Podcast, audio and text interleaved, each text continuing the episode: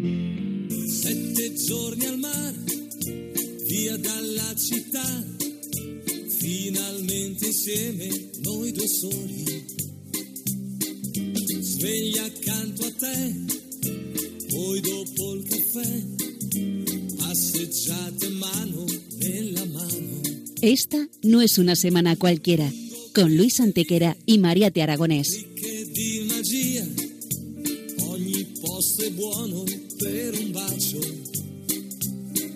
Hola a todos, bienvenidos una vez más al programa Esta no es una semana cualquiera en Radio María, con un servidor de ustedes Luis Antequera. y Mariate Aragonés.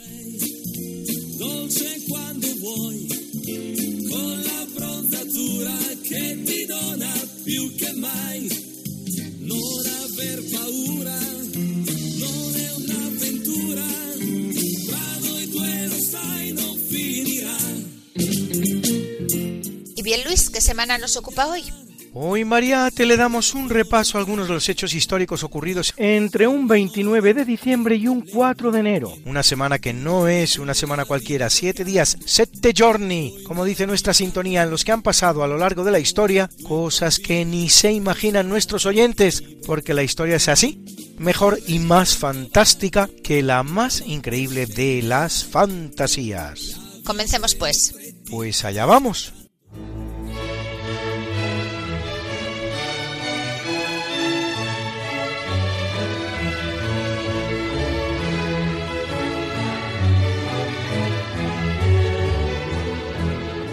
En 406, una coalición de vándalos alanos y suevos cruza un helado río Rin y derrota al ejército romano, formado principalmente de mercenarios francos, iniciando así la invasión de la Galia romana.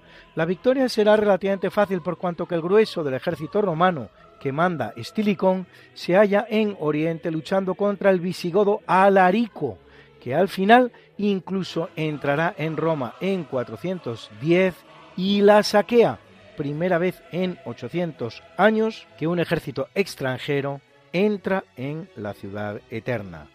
Todos los tres vándalos, alanos y suevos, acabarán establecidos en Hispania, los suevos en Galicia, los alanos en el Mediterráneo y en Portugal, y los vándalos en Andalucía, desde donde incluso cruzan a África.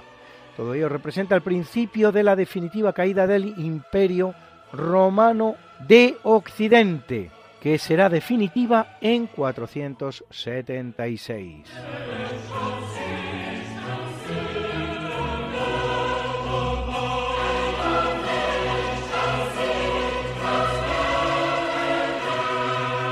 En 1066 tiene lugar la llamada Masacre de Granada, una matanza de judíos, con crucifixiones incluidas, perpetrada por los musulmanes granadinos en esa época idealizada que muchos imaginan de la dominación islámica de España como un remanso de paz y amor. Tesis estúpida donde las haya, de la que se hará eco nada menos que Barack Obama en su tristemente célebre discurso del Cairo en 2009. The fifth that we must address together is religious freedom. Islam has a proud tradition of tolerance. We see it in the history of Andalusia and Cordoba during the Inquisition. El quinto tema que hemos de afrontar juntos es la libertad religiosa. El Islam tiene una orgullosa tradición de tolerancia. Lo vemos en la historia de Andalucía, en Córdoba, durante la Inquisición. A ver, señor Obama, vamos a estudiar un poquito de historia juntos, como dice usted.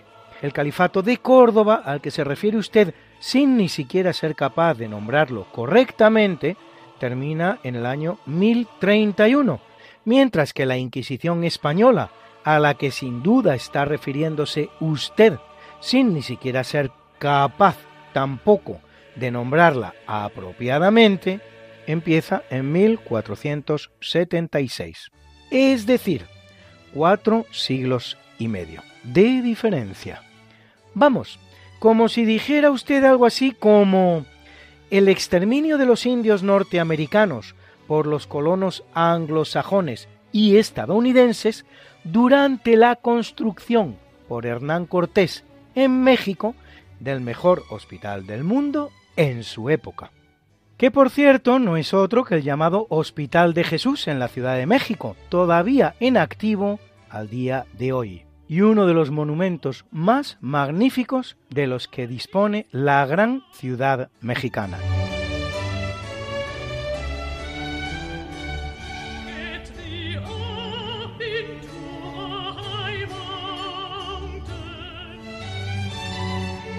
Y ahora dos fechas importantes en la formación del Reino de Aragón, porque en 1147 Ramón Berenguer IV, conde de Barcelona, reconquista la ciudad de Tortosa.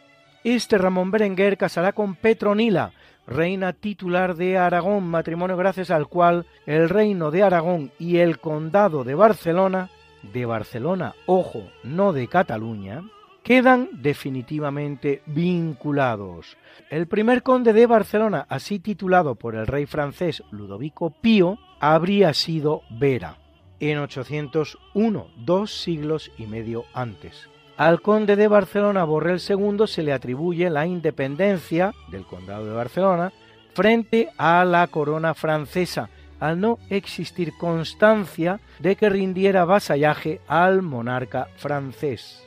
La segunda fecha de la que hablábamos arriba es 1229, en que Jaime I, rey de Aragón y conde de Barcelona, llamado el Conquistador, bisnieto de Ramón Berenguer y de Petronila de Aragón, arrebata la isla de Mallorca a los musulmanes. La expedición había zarpado el 5 de septiembre del puerto de Salou, aprovechando un momento muy propicio en el que los musulmanes se hallaban enfrascados en conflictos internos y guerras civiles.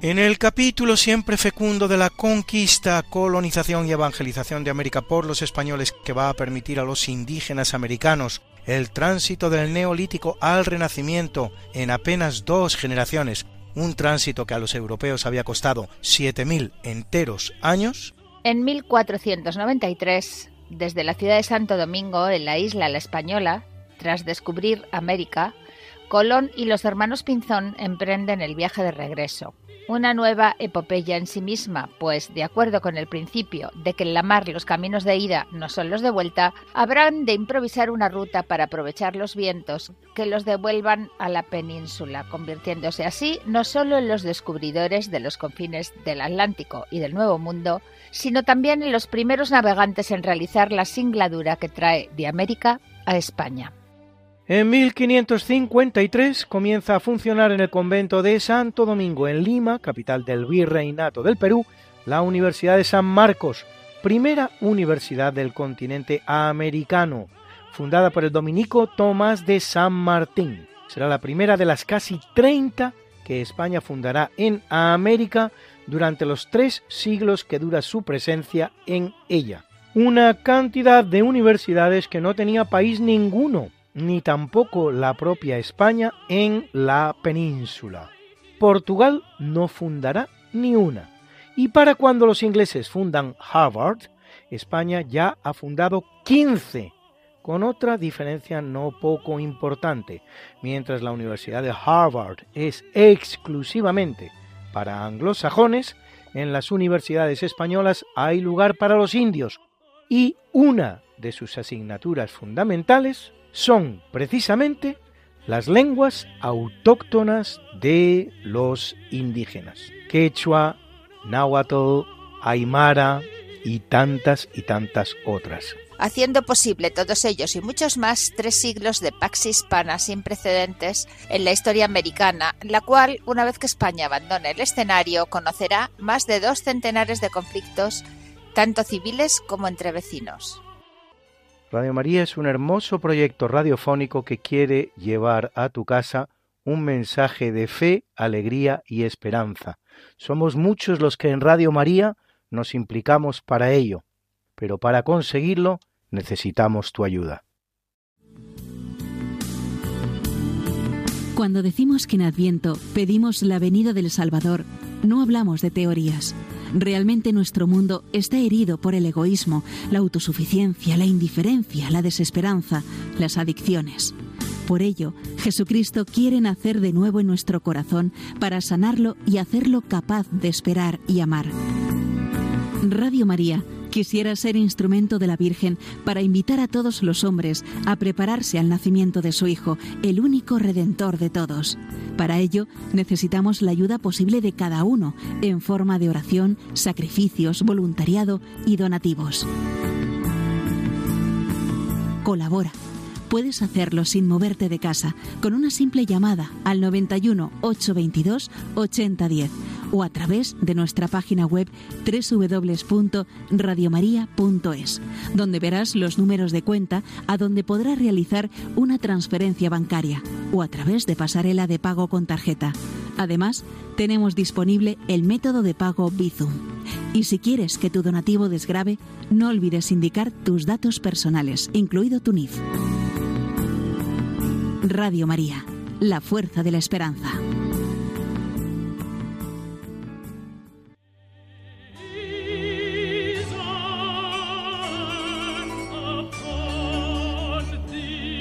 Y un villancico para abrir boca. En este programa tan navideño nos va a acompañar hoy todo él música barroca virreinal, todo un género musical producido por españoles en América. Y abrimos con Esteban Salas. Nacido en la isla de Cuba en 1725, se desempeñará durante casi 40 años en la Catedral de Santiago de Cuba. Es autor de siete misas y multitud de salves, motetes, salmos y autos sacramentales. De Esteban Salas, el villancico Toquen presto a fuego.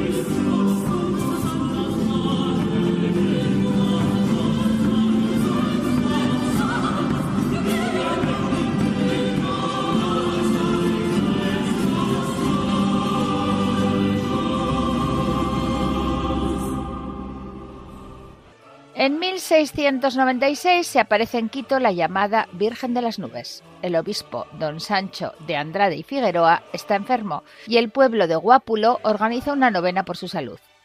La procesión del Rosario sale camino a la catedral y de repente, formada por las nubes, aparece en el cielo una imagen de la Virgen María.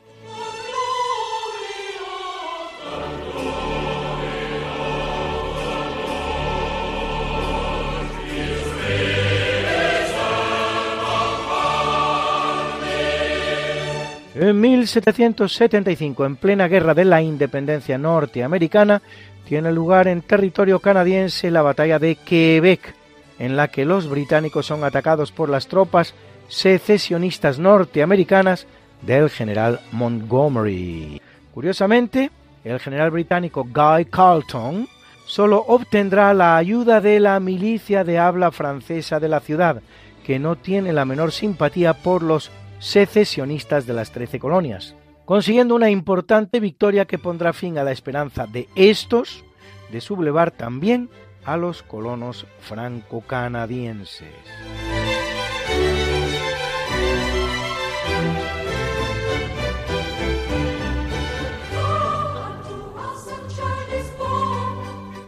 1823, casi dos siglos antes de que dé comienzo el cambio climático, el desbordamiento del río Guadalquivir provoca la inundación total de la ciudad de Sevilla.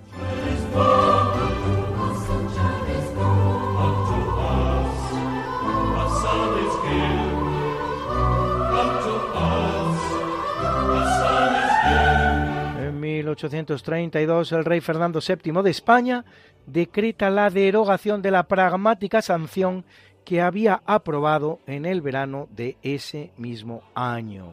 Todo había empezado con la entrada en España de la dinastía Borbón en la persona de Felipe V, la cual trae consigo la imposición en nuestro país de la ley sálica, que impide reinar a las mujeres ni siquiera en ausencia de varón, como si permitía, en cambio, el sistema tradicional de sucesión español impuesto por las siete partidas, sistema que hará posible, por ejemplo, un reinado como el de Isabel la Católica, su hija Juana I o Isabel II. El 29 de marzo de 1830, Fernando VII aprueba la llamada pragmática sanción, por la que abole la ley sálica. En el verano de 1832, sin embargo, la restablece y el 31 de diciembre, es decir, tal día como hoy, pero de 1832, también restablece la pragmática sanción que había abolido la ley sálica, con lo que ésta deja de regir de nuevo, situación que es en la que se halla el reino cuando en 1833 se produce el óbito del rey Felón y permite el ascenso al trono de Isabel II, su hija. Tantas idas y venidas, sin embargo, propician el caldo de cultivo ideal para lo que luego serán las guerras carlistas, tres en total, que van a empezar en 1833 y no van a terminar definitivamente hasta 1876. 43 años de conflicto por el tema, regalito póstumo de Fernando VII a España para consolidar su definitiva decadencia.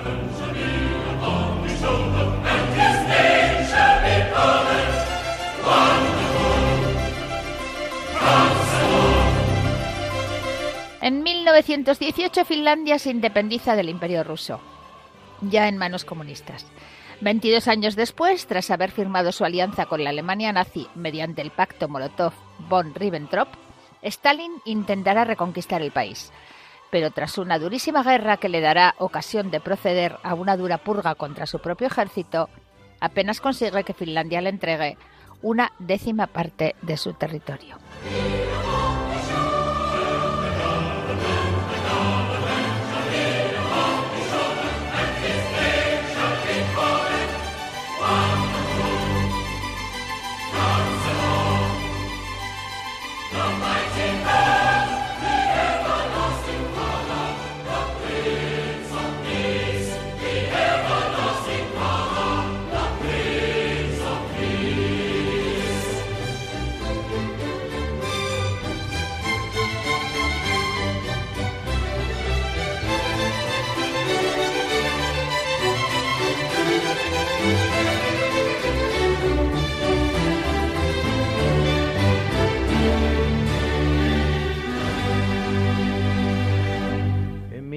1939, en plena guerra mundial, se produce en Viena un concierto extraordinario de la Orquesta Filarmónica de Viena, que, dirigido por el austríaco Clemens Krauss, será el primer concierto de Año Nuevo de los celebrados en Viena. Y eso que este, a diferencia de los que le seguirán, se había celebrado en Año Viejo, es decir, el 31 de diciembre. Se trata del más famoso concierto de música clásica que se produce hoy día en el mundo. Las entradas se adjudican por sorteo y pueden llegar a costar más de mil euros. Una pieza no falta nunca en dicho concierto, la marcha Radetzky de Johann Strauss, padre. En 2021 sonó así en los instrumentos de la Vina Filarmónica, dirigida en esta ocasión por Ricardo Mutti, en su sexta intervención en tan emblemático concierto. Y por desgracia, sin público, en directo, por culpa de la pandemia.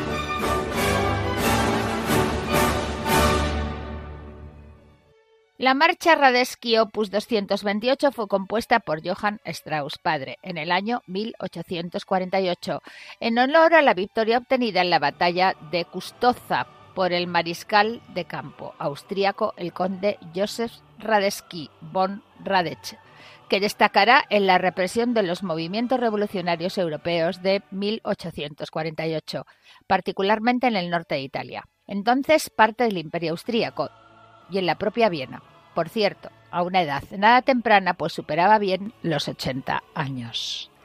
la marcha no es de Strauss al 100%, digamos, sino una variación del tema Alta Tanz aus Wien, danza antigua de Viena, que cantaban los soldados del ejército de Radetzky al volver a Viena victoriosos desde Italia.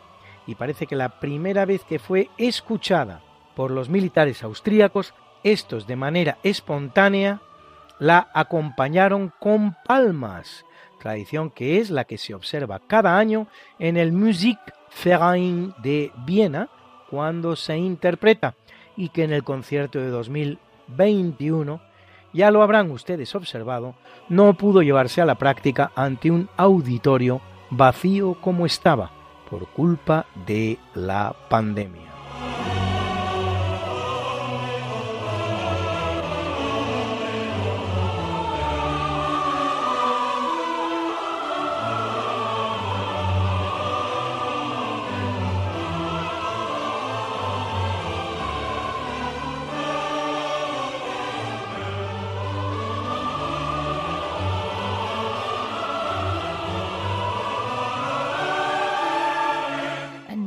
1989 como colofón a la llamada revolución de terciopelo que pone fin a la larga tiranía soviético-comunista que ha durado 41 años, la Asamblea Federal de Checoslovaquia elige al dramaturgo Václav Havel como nuevo presidente del país.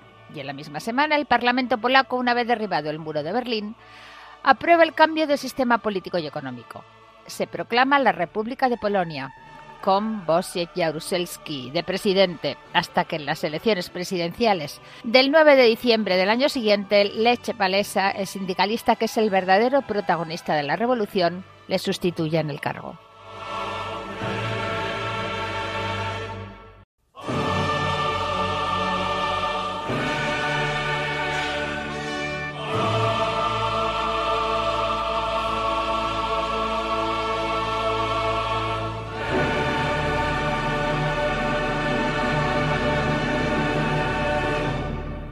Y un 31 de diciembre, pero de 2000, tiene lugar el final del siglo XX y también del segundo milenio, entrando por lo tanto al día siguiente el siglo XXI y el tercer milenio. Esto es así porque no existió año cero, sino que el primer año de la era cristiana fue el año 1. Por lo tanto, los siglos comienzan el primer día del año 1 de dicho siglo. Ahora bien, ¿Por qué comienzan los años el 1 de enero y terminan el 31 de diciembre? Para obtener una respuesta debemos remontarnos, como para tantas otras cosas, a Roma. Durante la República de Roma regía el llamado calendario romuleano de Rómulo, con un año de 10 meses y 304 días que empezaba el 1 de marzo, en el que entraba también en vigor el mandato de la pareja de cónsules romanos que iban a gobernar la ciudad ese año. Por eso había un mes llamado septiembre, que era el séptimo, otro que era el octavo llamado octubre, otro que era el noveno llamado noviembre, y un último, que era el décimo, llamado diciembre. Agosto, que era el sexto, antes de conmemorar a Augusto, era sextilis, y julio, antes de conmemorar a Julio César, era quintilis. Para adaptar el año legal al año solar, Numa Pompilio decide añadir dos meses al año, Januarius, dedicado al dios Jano, y Februarius, dedicado a la purificación. En el año 153 a.C. se adelanta la elección de cónsules dos meses, pues como las campañas militares empezaban en la primavera, era conveniente que quien las fuera a realizar tuviera dos meses para organizarlas bien, momento en que se adelanta la elección de cónsules y con ella la entrada del año al 1 de enero. Una razón, pues, como tantas otras cosas, de tipo puramente militar.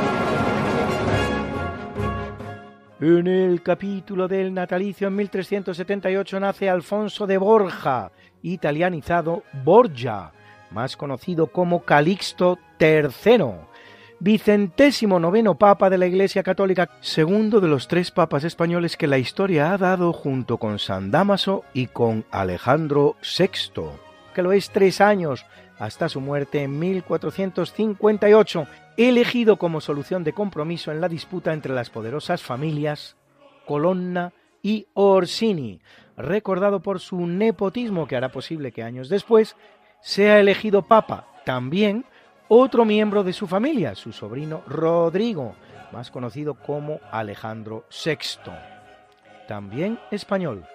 Reduce a la tercera parte los gastos de la corte romana llama a cruzada para salvar a Belgrado del asedio otomano, lo que conseguirá exitosamente. Anula el juicio que había condenado a Juana de Arco por hereje y otorga a los portugueses jurisdicción sobre las tierras que iban descubriendo en la Guinea africana.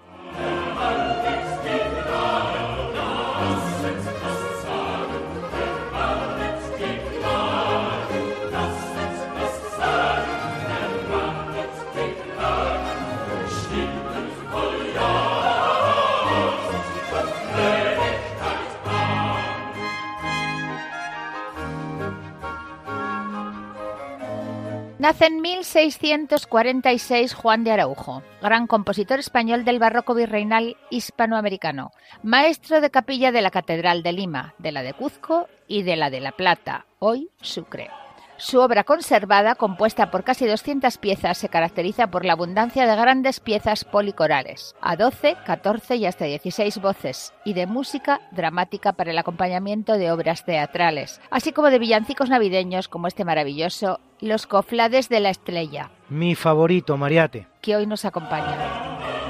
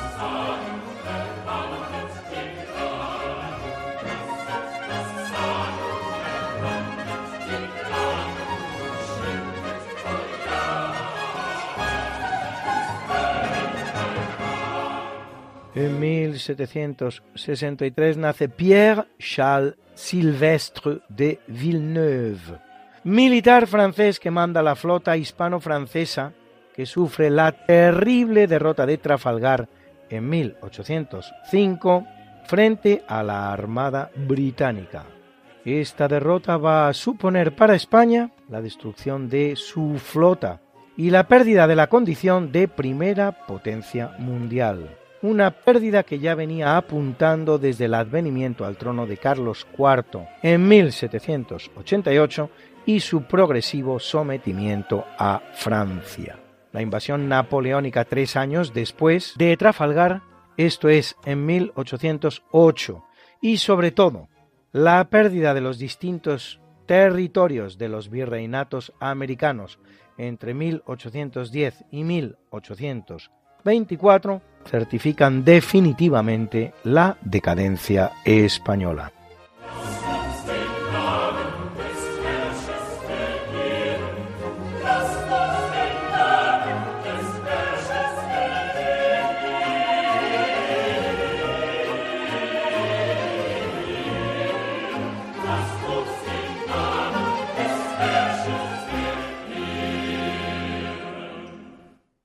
En 1950 nace Vesna Bulovic, azafata serbia que consigue sobrevivir a una caída libre desde una altura de 10.160 metros, que es la mayor conocida a la que una persona ha sobrevivido, tras un atentado contra el avión en el que volaba el 26 de enero de 1972.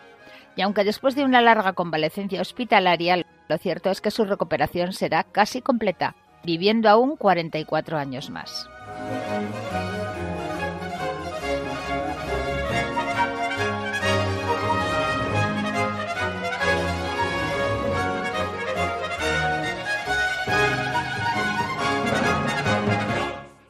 En el capítulo del obituario muere en 335 Silvestre I, trigésimo tercer papa de la Iglesia Católica que tiene un larguísimo pontificado de 21 años desde 314, durante el cual se produce el edicto de la definitiva despenalización del cristianismo en tiempos del emperador Constantino. Silvestre convoca los concilios de Arles y de Nicea, y sería el destinatario de la supuesta donación constantiniana, unas cesiones territoriales que el emperador Constantino habría hecho a favor de la Iglesia, que aunque recogidas en un texto apócrifo, las decretales pseudo-isidorianas del siglo VIII, servirán para justificar el origen de los llamados estados pontificios. Silvestre da nombre también a la última noche del año en países como Francia, Bélgica u Holanda y a muchos eventos de todo tipo celebrados en fecha tal.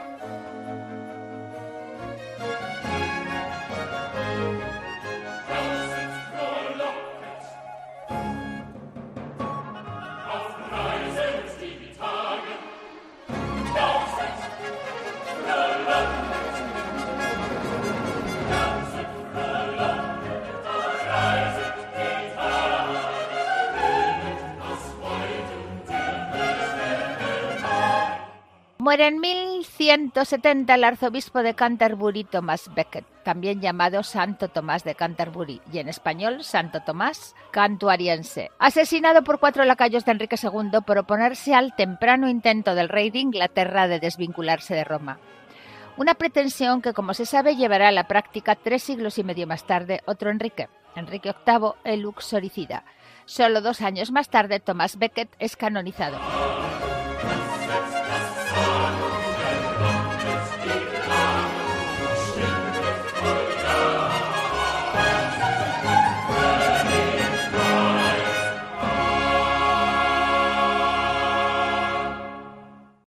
Y otro villancico de la música barroca virreinal hispanoamericana.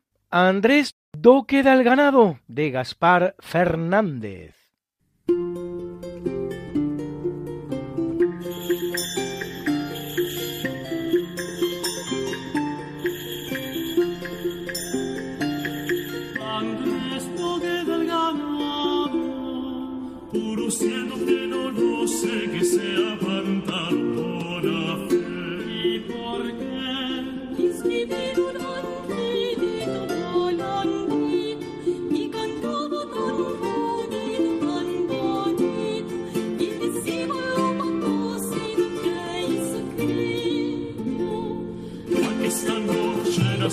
see.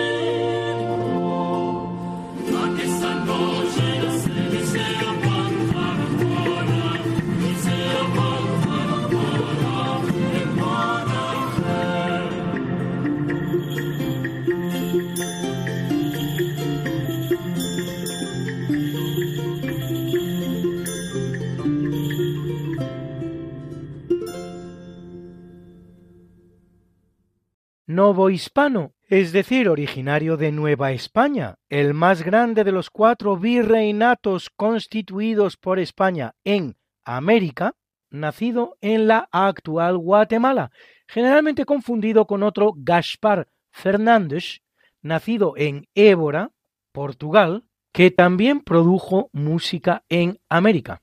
El Gaspar del que ahora hablamos compone al menos dos misas completas y multitud de motetes, himnos y villancicos.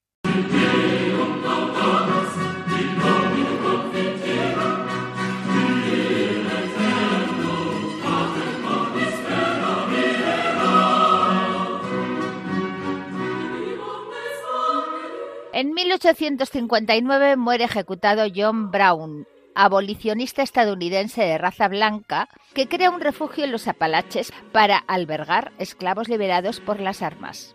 La abolición de la esclavitud en Estados Unidos llegará en 1863, al terminar la Guerra de Secesión norteamericana, pero solo en los estados derrotados del sur. Para la completa abolición de la práctica esclavista, en todos los estados norteamericanos habrán de pasar aún otros dos años.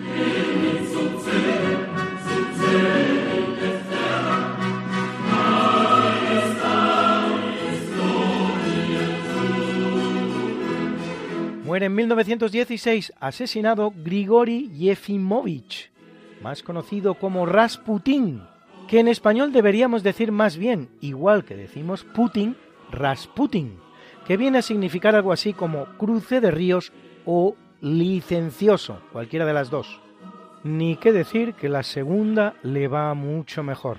monje y letrado de origen campesino y místico, que a raíz de curar al zarevich Alexei Nikolayevich Romanov, que padecía de hemofilia, llega a ejercer una profunda influencia sobre la familia imperial de los Romanov y particularmente sobre la zarina, una influencia a la que algunos incluso responsabilizan de la Revolución rusa, que vendría solo un año después de desaparecido Rasputin. Su muerte forma parte de la leyenda al sobrevivir tanto a un envenenamiento con cianuro como a un tiro, a otros dos tiros después y a un golpe en la sien, muriendo finalmente ahogado en las heladas aguas del río Neva, de las que algunos incluso creyeron que salía vivo al realizar su cuerpo un movimiento convulsivo post-mortem.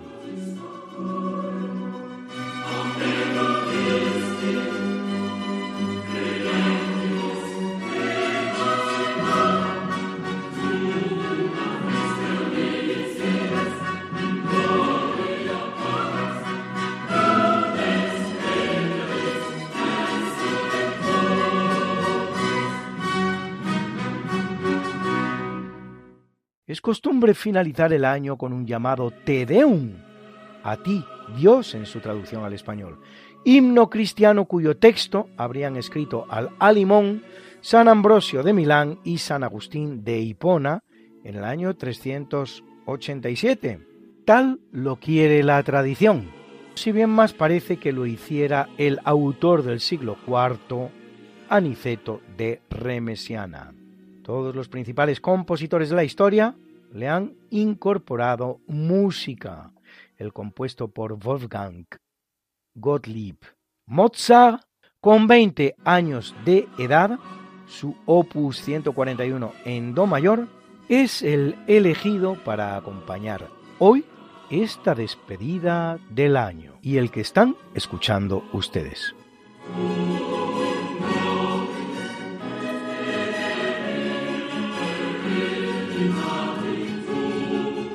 Y hoy Alberto Fernández nos trae una de esas españolas singulares que dio en abundancia la hermosa aventura española en América, doña Ana Francisca de Borja y Doria, que vamos a conocer mejor. Doña Ana Francisca de Borja y Doria. Nace en Gandía en el año 1640. Esta mujer se casa en segundas nupcias con el conde de Lemos, Antonio Pedro Fernández de Castro. Y bueno, pues a la edad de unos 28 años, su marido es destinado a ser el virrey del Perú. Efectivamente, hace una travesía hasta Panamá. Panamá coge otro barco que le lleva a Callao. La situación en aquella época en el Perú era francamente mala. Había mucho dinero, pero muy mala administración.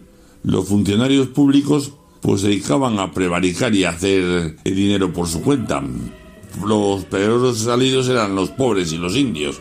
Bueno, llega este matrimonio allí, pero surge una secesión al sur y entonces el marido tiene que abandonar el virreinato del Perú para sofocarlo y deja encargado del virreino a su mujer. Su mujer en estos momentos cuenta 29 años, tiene dos hijos, le nacerán tres más en el Perú pues está en el cargo durante cinco meses y cinco días. Y durante este tiempo se tiene que enfrentar al pirata Morgan, que asola Portobelo. Bueno, pues en aquella época las comunicaciones son tan difíciles, esta mujer en seis días consigue mandarles desde Perú pertrechos, plata, soldados para defenderse de la agresión del pirata. Y en previsión de que el pirata vuelva a atacar esta vez callado, pues también fortifica la ciudad y bueno, hace que el pirata prácticamente desista de volver a atacar esa zona. Durante este tiempo ella no ha sido una reina que figurase, sino ha sido eh, una ejecutora fiel de los planes de su marido y propios de ella, puesto que tiene que enfrentarse a las dificultades diarias. A los cinco meses vuelve su marido, entonces ella recibe una carta manuscrita de la regente de España, doña Mariana de Austria, felicitándole por su labor. Pero con la miel llega también la decepción, no para ella, pero para, sí, para las mujeres en general, puesto que prohíben al marido y a los demás sucesivos virreyes que dejen el poder en manos de sus esposas y que lo dejen en manos de la audiencia. Cuando el marido cumple 40 años, muere en el ejercicio de sus funciones, entonces ella se tiene que quedar en Lima a asumir el juicio de residencia, que es una costumbre que implantó los reyes católicos, que era que todo alto cargo, todo funcionario, cuando cesaba de su mando tenía que eh, someterse a un juicio para ver si lo había hecho bien o mal. Esta señora declara muy bueno su trabajo, vuelve a España sin fortuna de allí y se establece en Lemos, donde es condesa, y para administrar los bienes familiares. Pues por hoy nada más y buenas noches.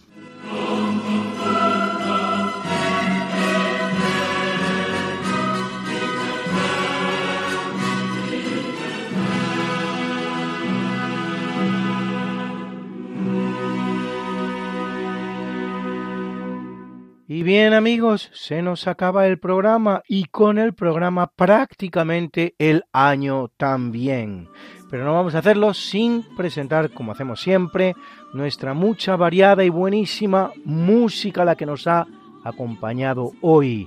Y en el tercio de eventos, el Mesías de Georg Friedrich Händel, interpretado por la London Philharmonic Orchestra, dirigida por Walter Susskind.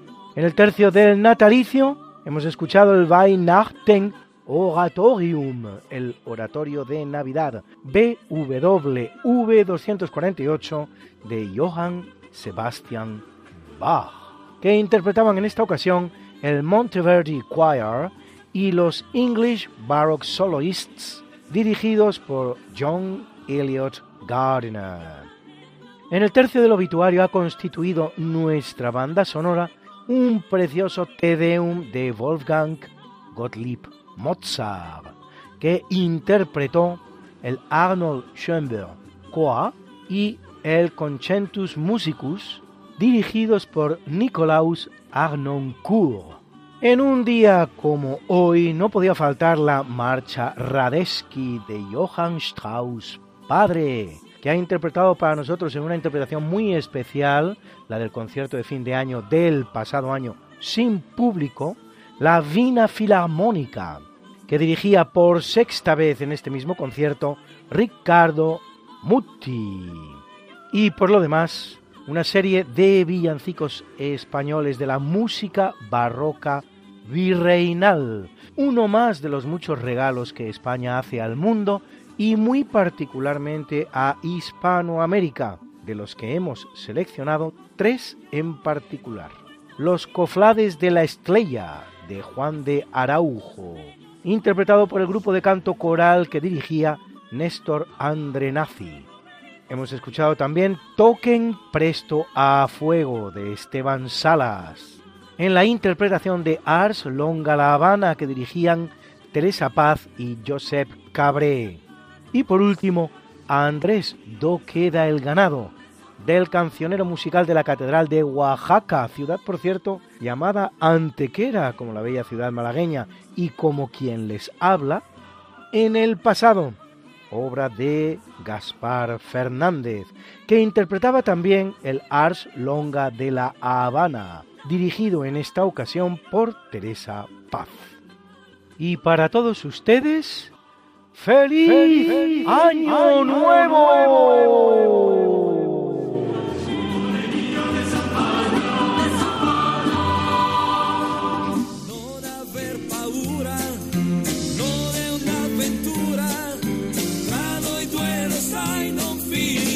Esta no es una semana cualquiera, a que teníamos razón. La historia, ¿cómo es? Y no como nos gustaría que fuera. Hasta el próximo programa. Se despiden de ti, Mariate Aragonés y Luis Antequera. Pero yo te veo muy pronto en el programa de Javier Ángel Ramírez, Diálogos con la Ciencia, el jueves a las 12 de la noche, o lo que es lo mismo, el viernes a las 0 horas, con nuevos episodios de nuestra apasionante historia. No te lo pierdas.